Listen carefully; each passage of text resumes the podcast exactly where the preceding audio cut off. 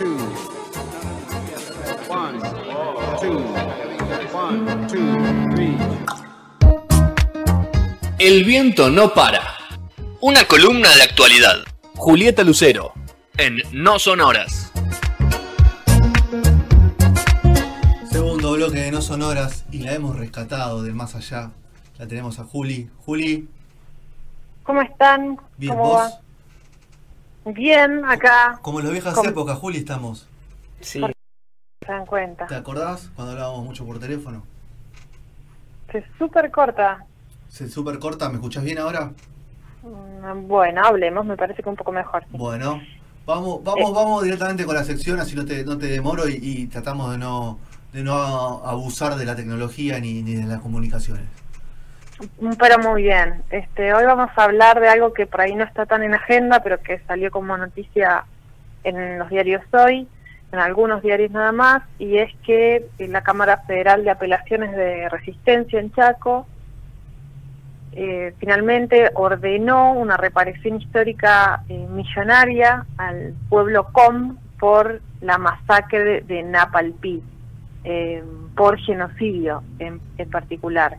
Esto es una causa que hace 16 años está en juicio, o sea, se inició en el 2004, la inició el pueblo Com a través de la Asociación Civil La Matanza y eh, tuvieron distintas instancias y en este caso lo que salió es eh, un fallo de la Cámara Federal de, de Apelaciones con las juezas María de Nogens y Rocío Alcalá.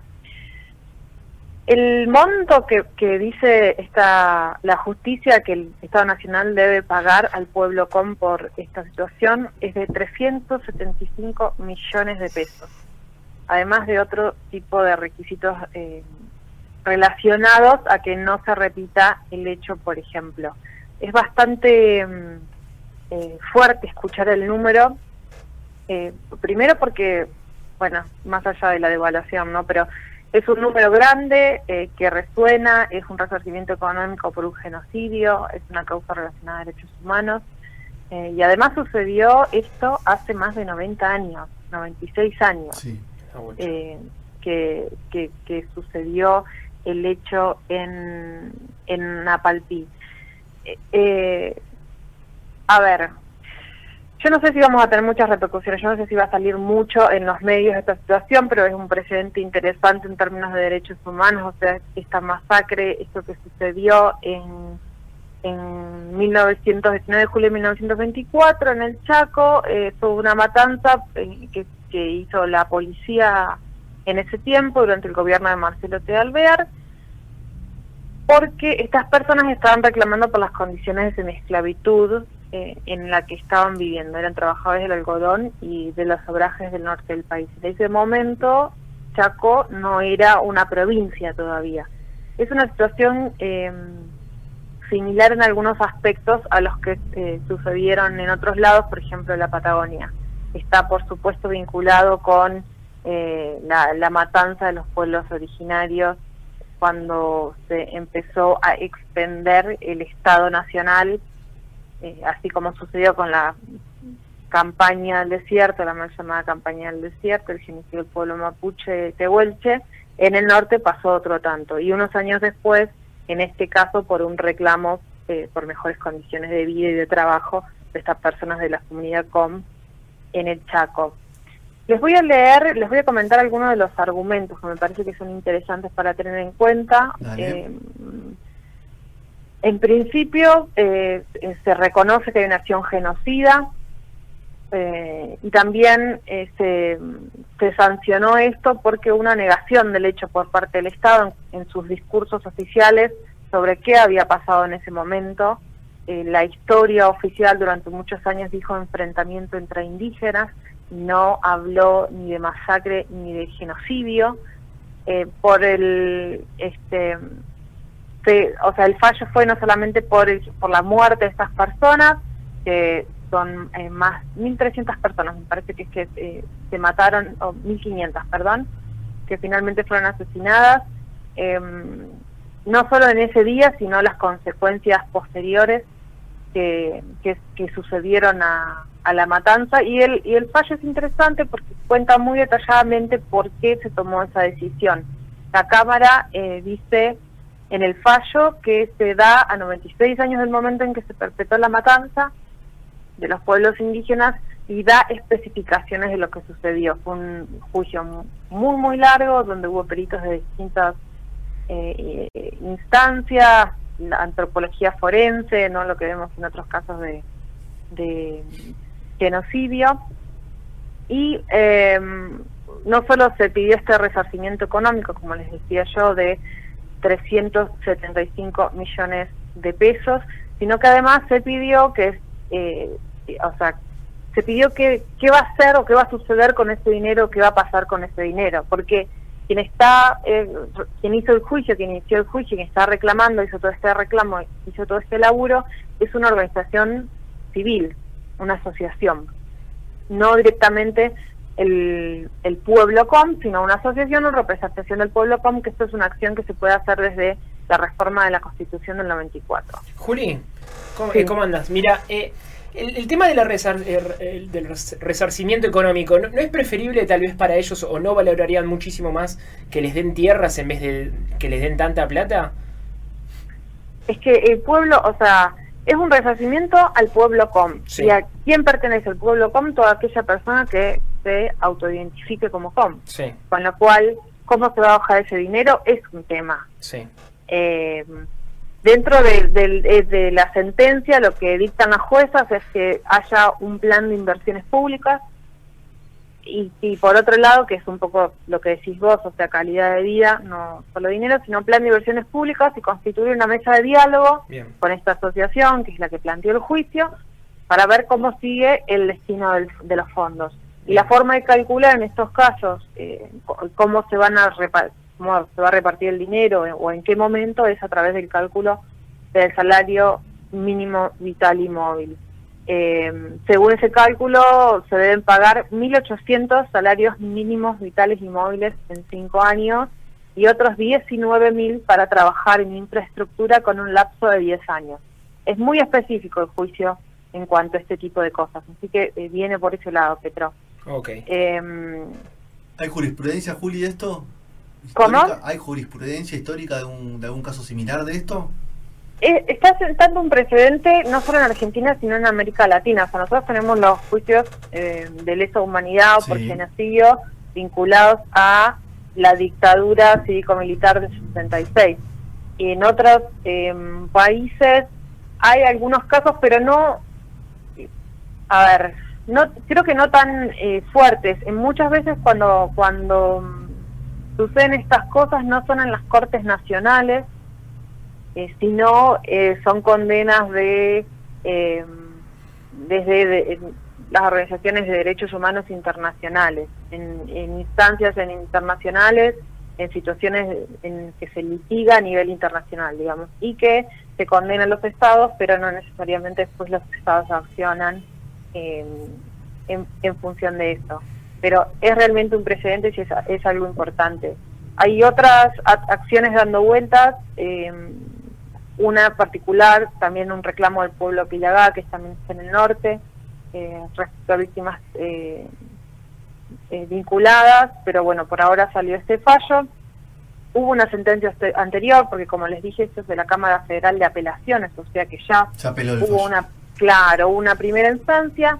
Eh, en la que eh, la sentencia fue en febrero de este año y dice que en esa sentencia dice que hubo entre 400 y 1000 víctimas y fue un hecho cometido por el Estado Nacional según eh, los documentos que se presentan en particular en la causa. Uno de los documentos interesantes que se presentó, uno de los aportes importantes, eh, cuenta hoy la periodista mm, eh, pero se me escapó el nombre, una, una colega de página 12 cuenta que eh, uno de los importantes documentos que se presentaron en, en, versión taquigráfica eh, es la versión taquigráfica, perdón, de la interpelación que se hizo en 1924 al ministro de Gobierno de la Nación y que estaba guardada en la Biblioteca del Congreso Nacional, porque claro, son 16 años de juicio que ya nos parece un montón, pero además es un hecho que sucedió hace 96 años. Claro, arrancó a los 80 años. De- 80 años después recién se, re- se, se inició el juicio. Pasaron Es 16 in- más y estamos en los 96 y salió la sentencia. Es increíble, es increíble, es mucho trabajo. em, sí, declaró gente vinculada, familiares vinculados a la matanza todavía, eh, gente que, que ni siquiera sabía em, escribir, o, o sea, cosas de injusticia realmente eh, groseras eh, y todavía hay familiares dando vueltas eh, de, de- y, y víctimas que fueron niños o niñas en ese momento. Y Juli, Así que bueno. sí. Esto, esto habilita a que mm, a que crímenes de, de- lesa humanidad, o sea, de, tal vez de ma- más, antiguos que este, eh, se puedan eh, ir a juicio, digo, porque a Eso ver, es- o sea, pasaron, buena 90 pregunta. nove- pasaron 96 años, pero tal vez hay crímenes de lesa humanidad más antiguos eh, en la Argentina o en, o en Sudamérica que tal vez, o sea, necesitan de este, de este apoyo judicial. Es una pregunta importante, eh, sobre todo teniendo en cuenta lo que les contaba recién de eh, lo que pasó en la Patagonia y también en esa zona del país, en el norte, eh, con, con la limpieza étnica, porque es una palabra muy dura, pero lo que, lo que pasó con los pueblos originarios cuando el Estado Nacional se estaba expandiendo tanto hacia el sur como hacia el norte. Los reclamos pasan por otro lado. En general los reclamos eh, de las comunidades hoy tienen que ver con tierras, Sí. con de las que fueron de las que fueron expulsados por motivos distintos, o sea, desde estafas hasta eh, estafas intrafamiliares o ventas irregulares o directamente expulsión. Había gente que la levantaban, la llevaban a otras provincias, la largaban en otra provincia y si podían volver volvían y así iban ocupando territorios. La zona, por ejemplo, de mucha zona de mm, Neuquén, de la cordillera de Neuquén, que son tierras que pertenecen al, al ejército nacional y también hay eh, italianos e ingleses por esa zona. Eh, una de las prácticas que hacían era esto, levantar gente de los pueblos originarios mapuche, tehuelche, los subían a lo que sea y los largaban en otra en otra parte del territorio eh, y por ahí después de muchos años algunos aparecían caminando. Pero pero bueno, son demandas que cuestan tiempo, son años de trabajo, están vinculados con la militancia. Archivo. Total y absolutamente, claro, con los archivos que puede llegar a ver. Sí se sabe, hay mucha investigación eh, respecto a eh, la campaña del desierto, lo que pasó con el genocidio en la Patagonia, de el mismo ejército en este caso. Y es muy extraño eh, y mm, da esta sensación de eh, sangre helada al leer algunas cosas como por ejemplo la palabra desaparecidos. Hay, hay vocabulario, hay conceptos, hay formas de operar eh, y cosas que ha hecho el ejército en esa época ya, a fines de 1800, que después se replican de alguna forma en la dictadura, eh, en particular de la 76, que, que es la que eh, tenemos más a flor de piel porque es la que está todo el tiempo eh, sobrevolando, digamos, la agenda de noticias, son los juicios que están dando vueltas constantemente. Pero sí es un precedente muy importante, probablemente esto no termine acá, probablemente esto continúe, eh, que se, probablemente el Estado Nacional apele a la sentencia, de todos modos, más allá de que se apele, hay un reconocimiento que está dado, que se inscribe en línea con toda la jurisprudencia que la Corte Interamericana de Derechos Humanos, que es una de estas cortes esta corte internacional donde van los casos cuando eh, la nación no actúa, la justicia eh, nacional no actúa. Y eh, bueno, sigue en camino este otro fallo sobre el pueblo Pilagá de una masacre de 1947, bastante más acá en el tiempo, que probablemente, bueno, veamos noticias de eso.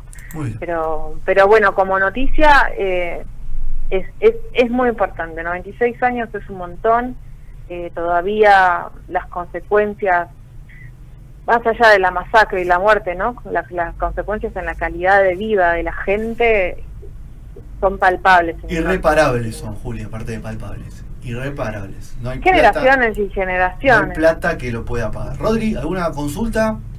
Sí, eh, me preguntaba si esto sale de, digamos, el, la, la- la indemnización, no sé cómo llamarlo, el resarcimiento, ¿es de lo tiene que hacer el Estado Nacional o el Estado Provincial? el Estado Nacional. El Estado. Nacional porque eh, en ese momento, por un lado, no existía la provincia de Chaco, pero por el otro lado eran acciones tomadas desde Buenos Aires, eh, que se hablaron en su momento eh, con los dirigentes de la época, creo que era el ministro de Gobierno que les mencioné recién, ese documento que apareció en la Biblioteca Nacional, y, y por otro lado, los crímenes de lesa humanidad son federales. Claro. Así que eh, Y- es- en este caso en particular Ah. es contra el Estado Nacional. Es contra el Estado. ¿Y quién se sabe quién representa um, al, al Estado, digamos? El, ¿Sería el abogado defensor del Estado o el fiscal? El nombre no lo tengo. Ok, pero no, ah. él tiene tiene derecho, digamos, todavía a apelar. Esto no es de última instancia. Es- no, la última instancia siempre es la Corte Suprema de Corte. Justicia de la Nación. La Corte Suprema, ok. Sí. Entonces, Esto va todavía... por tribunales federales. Sí. Eh, pasó la primera instancia, pasó la Cámara Federal de Apelaciones, que es esta que estamos hablando ahora, y va a seguir su caminito. Y la última instancia que tiene eh, que tiene todo juicio de Mm. cualquier tipo, digamos, en la Corte Suprema.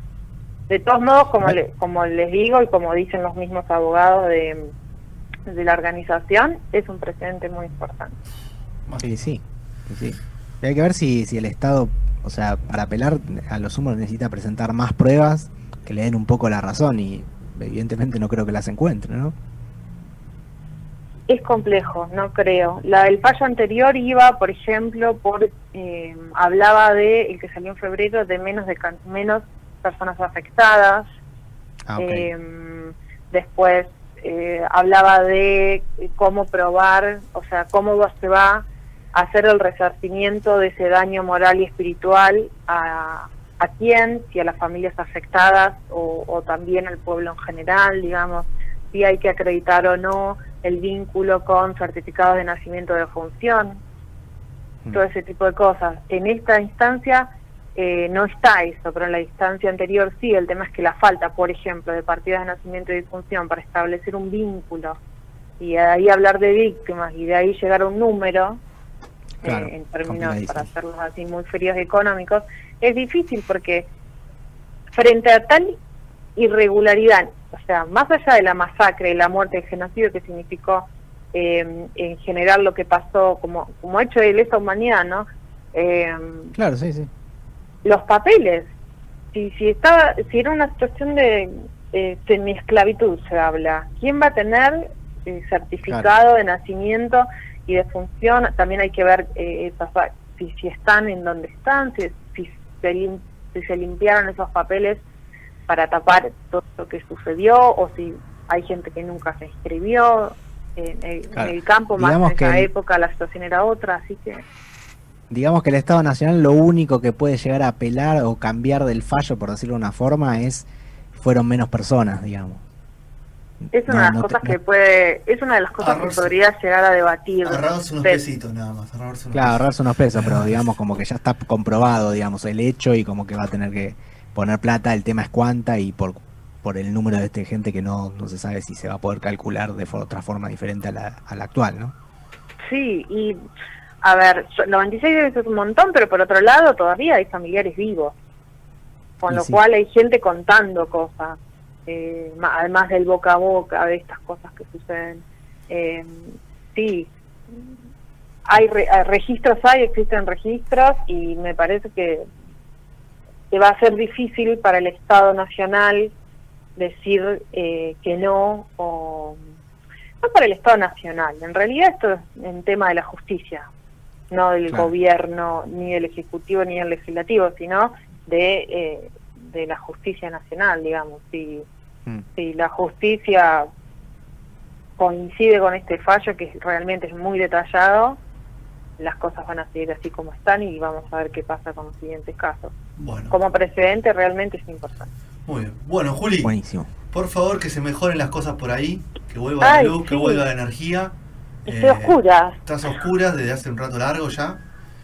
Eh, Sí. Pero bueno, nada, que, que, ¿cómo, ¿cómo viene la situación? ¿Hay alguna alguna información de que ahora va a volver la luz? ¿Algo o no? Puerto Madryn. No, no se sabe porque lo que pasó es que había tormenta de viento, ¿no? Sí. Había una alerta meteorológico por viento, hubieron vientos de más de 100 kilómetros por hora y se cayeron postes, no sé dónde, quién sabe dónde, eh, con lo cual eh, horas sin luz, claro. Que se claro, mejore todo.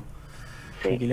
Besos grandes a los dos. Nos encontramos después con Rodri y a Juli ya la liberamos y que se mejoren las cosas por ahí.